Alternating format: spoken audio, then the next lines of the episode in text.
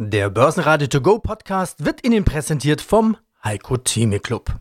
Werden Sie Mitglied im Heiko Theme Club. heiko-theme.de Der Börsenradio Podcast. Börsenradio Network AG. Marktbericht.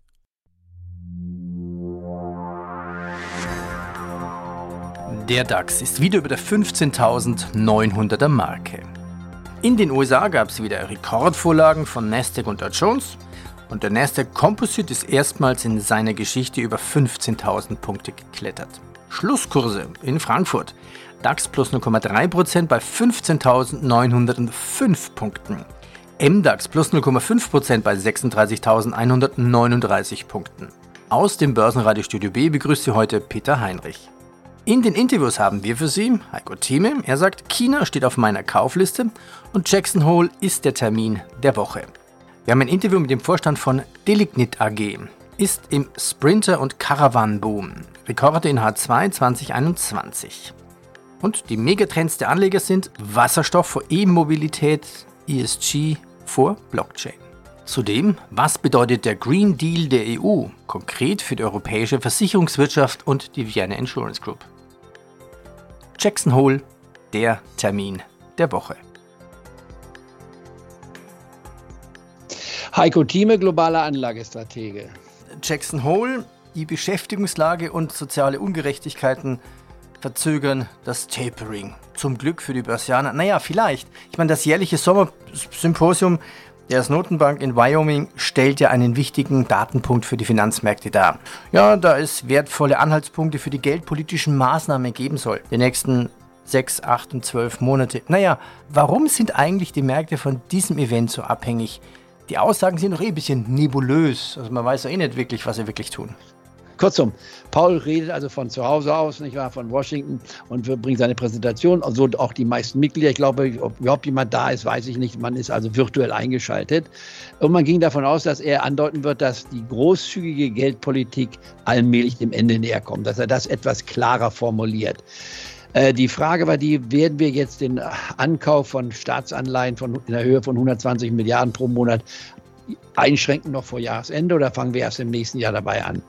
Ich würde sagen, die Frage ist noch offen. Wenn überhaupt, frühestens im vierten Quartal und dann nicht gleich am Anfang, sondern eher am Ende des vierten Quartals, aber vielleicht doch erst im ersten, im beginnenden Teil des nächsten Jahres wird man mit Rückkäufen beginnen. Das ist eine Veränderung von dessen, was man noch vor einigen Monaten glaubte, dass es also frühestens am Ende nächsten Jahres der Fall wäre, wenn überhaupt. Dann die nächste Frage natürlich noch viel wichtiger noch aus meiner Sicht, wann kommt die Leitzinserhöhung? Wir haben bisher keine Leitzinsen, wir sind bei null, äh, haben keine Negativzinsen. Bei 10 Jahre Anleihen bringen Amerika rund 1,2 oder 1,3 Prozent ein, waren schon mal bei 1,8 Prozent. Und die Frage ist, wann werden diese Zinsen steigen zur Normalität? Normalität hieße drei oder vier Prozent sein. Weder in diesem, noch im nächsten, noch im übernächsten Jahr und wahrscheinlich auch nicht im übernächsten Jahr, sondern in der ersten Hälfte dieses Jahrzehnts werden wir die 4 Prozent Marke nicht erreichen bei den Zinsen. Aber die 2 Prozent Marke können wir schon vielleicht im im Laufe des nächsten Jahres erreichen. Mein Name ist Markus Bischer. Ich bin seit Gründung und Börsengang im Jahr 2007 CEO der Delignit AG. Oh ja, es schaut gut aus bei der Delignit AG. Rekorde. Wir hatten es letzte Woche schon erfahren vom neuen CEO ihrer Holding-Mutter MBB, Dr. Konstantin Mang. Er sagte, auch die Delignit hat sich ganz hervorragend entwickelt. Hier sehen wir Rekorde. Das EBDA hat sich sogar verdoppelt. Sie machen Holzlichtbau, so heißt das eben, für Autos, Camper, Ladungssicherungen für Sprinter und Boote. Was ist das für ein Boom? Ist das ein Corona-Nachholeffekt für Nutzfahrzeuge und Freizeit? Na, ich würde schon sagen, dass wir eigentlich uns mitten in einem stabilen Trend unserer Märkte bewegen, dass dieser Trend der Märkte allerdings durch Corona und durch Covid unterbrochen wurde. Wir bedienen ja die leichte Nutzfahrzeugindustrie als Hauptmarkt und, und ganz klar auch als Wachstumstreiber der letzten Dekade. Und da liefern wir Laderaumschutzsysteme und Ladungsgutsicherungssysteme. Und dieser Markt wird eben durch den Trend zum E-Commerce, also sprich privater Konsum über Internet, getragen, aber natürlich jetzt zuletzt durch Covid auch nochmal befeuert. Wer hat nicht in der Zeit äh, jetzt auch die, äh, sein Einkaufsverhalten ein Stück weit in Richtung Einkauf, Internet-Einkaufsverhalten verändert? Das ist Punkt 1. Punkt 2, wir bedienen ja seit 2019 neu die Caravan-Industrie. Ein Markt, der eben auch für sich aus schon in einem sehr dynamischen Wachstumstrend war und jetzt eben wieder auch durch Covid eine weitere Befeuerung erfahren hat, nämlich der Wunsch nach einem sicheren, aber auch komfortablen Urlaub führt eben dazu, dass man sich mit einem Reisemobil auseinandersetzt und insofern auch dieser Markt taktisch und strategisch in einem intakten Trend unterwegs, aber durch Covid sicherlich nochmal untermauert. Also insofern, ich will nicht von Covid-Profiteur sprechen, aber nach der Unterbrechung im letzten Geschäftsjahr, der uns ja, die uns ja nun auch deutlich getroffen hat im ersten Halbjahr, konnten wir dann ab dem zweiten Halbjahr 2020 sicherlich sehr dynamisch wieder zulegen. Also das heißt, Sie knüpfen an dem Trend an, der eigentlich schon vor Corona existent war. Corona hat dann natürlich jetzt dann noch mehr Boom für Freizeit und Camper gemacht. Schauen wir auf die Zahlen. Konzernumsatz mit 36,3 Millionen Euro im Vergleich zum Vorjahr um 41 Prozent deutlich gesteigert, also gerundet, korrekterweise 41,7 Prozent. Das EBITDA liegt bei plus 105 Prozent. Sie sprachen von an, Boom nach mehr Päckchen logischerweise nach mehr Fahrzeugen. Welche Kunden sind denn das, die Sie beliefern? Sind das die Amazon-Fahrzeuge? Sind das die Fahrzeuge der Deutschen Post, von DHL oder was sind es für Kunden? Unsere äh, Geschäftsbeziehung besteht ja zunächst einmal mit dem OEM. Also wir sind klassischerweise ein Tier One, wie man das so schön in der Automobilwelt sagt. Also wir bedienen direkt den Automobilkonzern. Das sind die namhaften do, großen deutschen Automobilkonzerne, aber auch ein nordamerikanisch führender Konzern, ein international neu gegründeter Konzern. Also schon das Who is Who, sagen wir mal, der Nutzfahrzeug-Automotive-Welt. Diese Unternehmen wiederum bedienen die großen Paketdienstleisterflotten oder aber eben auch die Handwerker und wen auch, wer auch immer diese Das, das heißt, Sie wissen gar nicht eigentlich, wer dann, wo dann Ihre Materialien herumfahren, sozusagen. Da wären wir kein guter Marktteilnehmer, wenn wir es dann nicht doch wüssten. Ah, okay. Äh, äh so viel äh, Expertise vom halt. haben wir, so viel Expertise vom Markt aber schon. Das heißt, Sie sprachen eben ja. schon äh, mit ganz am Anfang Ihrer Frage eine sehr prominente, neu in den Markt gekommene große Flotte an, da sind wir sehr glücklich drüber, dass wir für diesen ja, weltweit führenden Konzern der Internet, äh, des Internetkaufverhaltens doch auch Bestandteil der neuen Flotte sind, wenn ich das so sagen darf. Aber traditionell nutzen, äh, nennen wir keine Namen. Was gibt es sonst noch an der Börse? Lanxess will das Geschäft rund um Materialschutz und Konservierungsmittel ausbauen und kauft dazu für 1,3 Milliarden das Microbial Control Geschäft des Herstellers von Duftstoffen und Aromen, I FF. Noch mehr Investitionen. Samsung nimmt 206 Milliarden Dollar in die Hand für Investitionen in die Bereiche von Biopharmazie, künstliche Intelligenz, Halbleiter und in die Roboterindustrie. Mein Name ist Lars Brandau, ich bin Geschäftsführer beim Deutschen Derivateverband und wir sprechen unter anderem über den aktuellen Trend des Monats August aus dem Jahr 2021. Tja, und der Trend ist ein Megatrend. Ich finde es eine sehr, sehr schöne Frage. Was war denn die Frage? Frage hieß, auf welche Megatrends setzen Sie?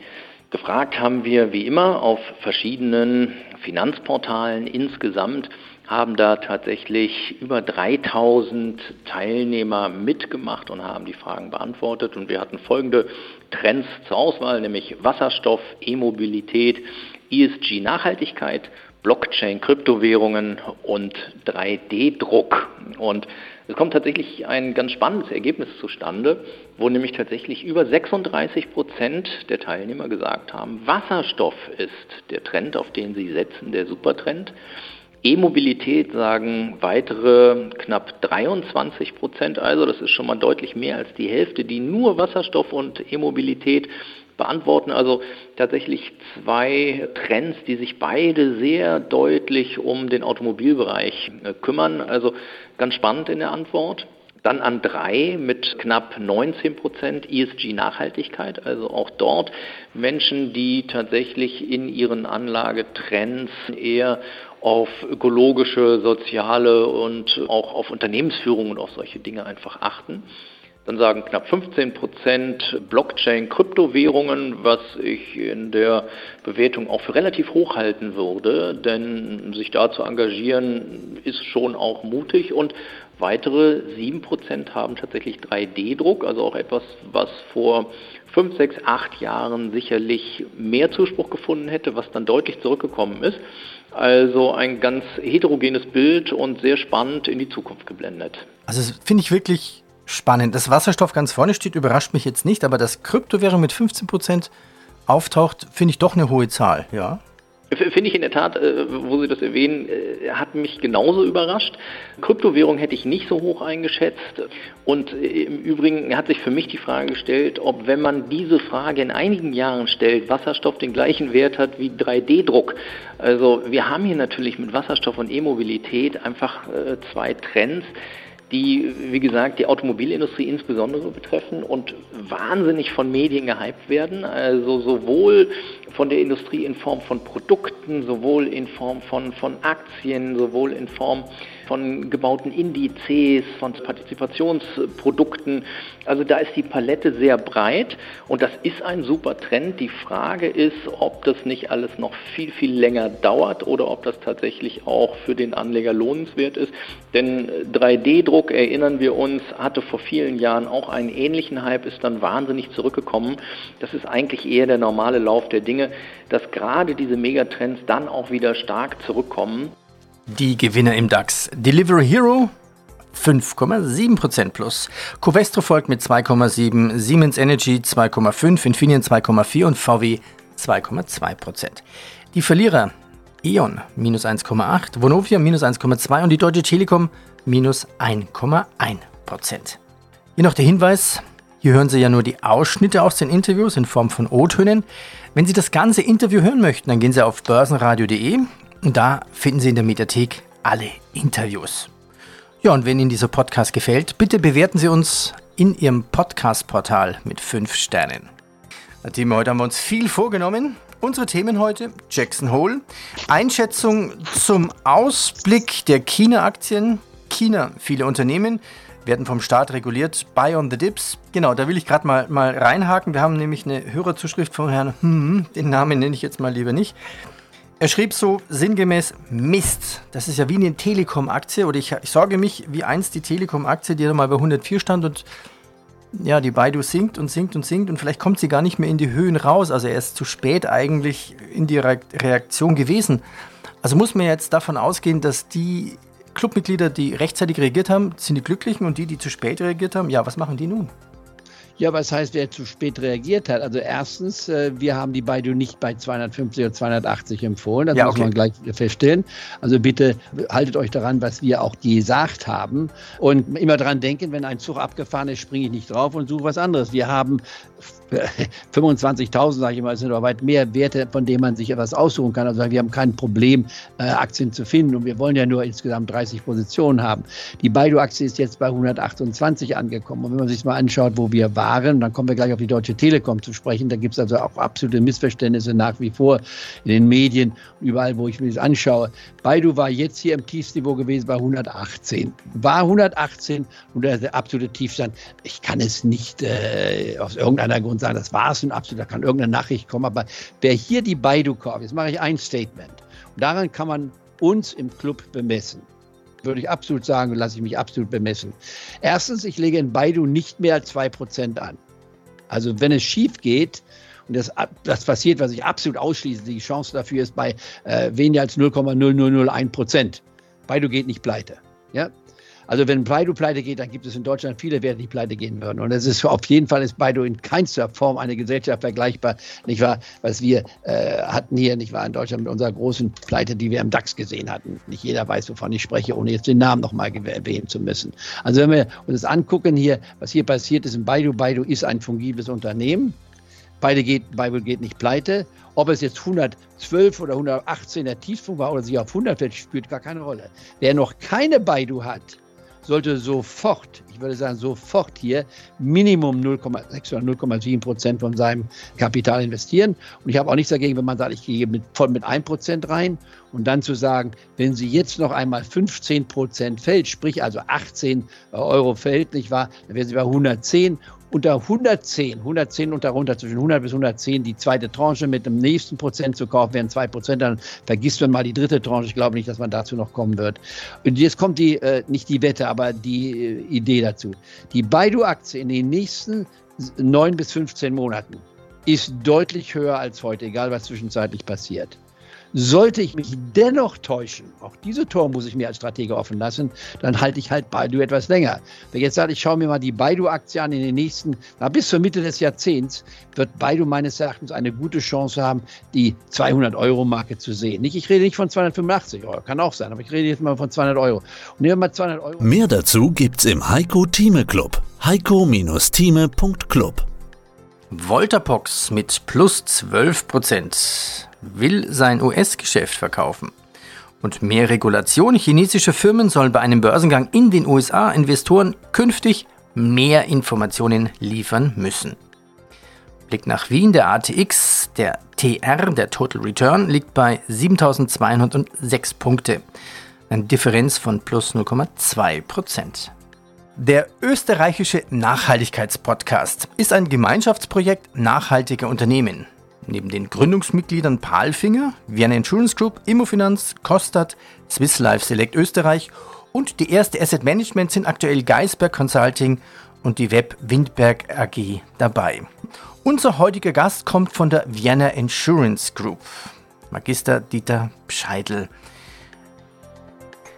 Sie haben vorhin diese zwei Hebel angesprochen. Also einmal diese Riesenzahl, diese 10,5 Billionen, also das ist das, was die Versicherungen an Geld haben und anlegen. Und auf der anderen Seite, das zweite ist das, was sie selbst unterschreiben als Versicherung. Also sie haben einen Kunden und müssen ihn dann versichern oder dürfen ihn versichern. Was ändert sich denn hier? Ich kann mir vorstellen, dass sie, ja, dürfen sie denn noch alles versichern? Oder aufgrund von Green Deals wahrscheinlich Ölkraftwerke nicht mehr versichern, Raffinerien nicht mehr versichern?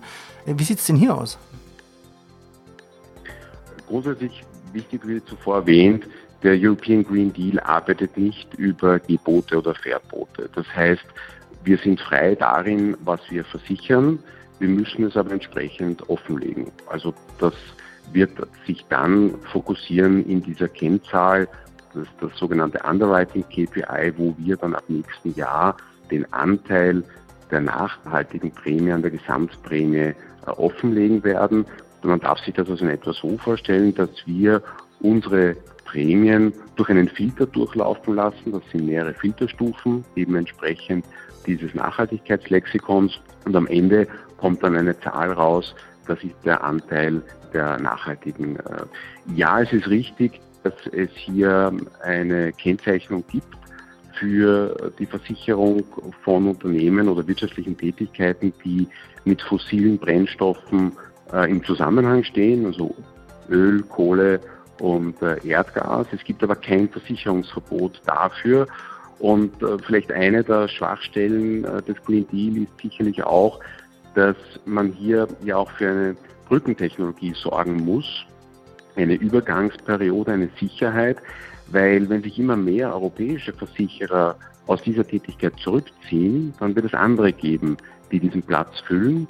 Das sind dann Versicherer außerhalb Europas, die hier dann Fuß fassen. Und dann habe ich aber eigentlich hinsichtlich Treibhausgasneutralität nichts erreicht, außer eine Umsatzverschiebung von Europa hin zu Anbietern außerhalb Europas. Und das dient natürlich der Treibhausgasneutralität nicht und vor allem auch nicht dem Wirtschaftsstandort Europa.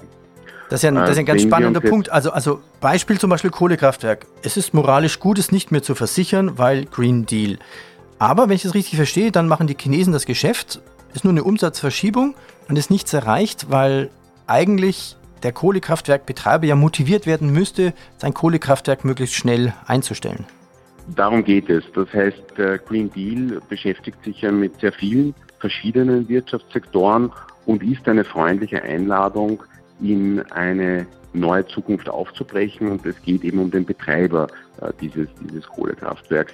Die Versicherungswirtschaft kann die Realwirtschaft nur abbilden. Wir sind nicht das Kindermädchen äh, für die Realwirtschaft. Das heißt, hier müssen die Entscheidungen getroffen werden in den Unternehmen, bei unseren Kundinnen und Kunden und hier haben wir kein Urteil zu fällen. Ich glaube, das wäre ein grobes Missverständnis.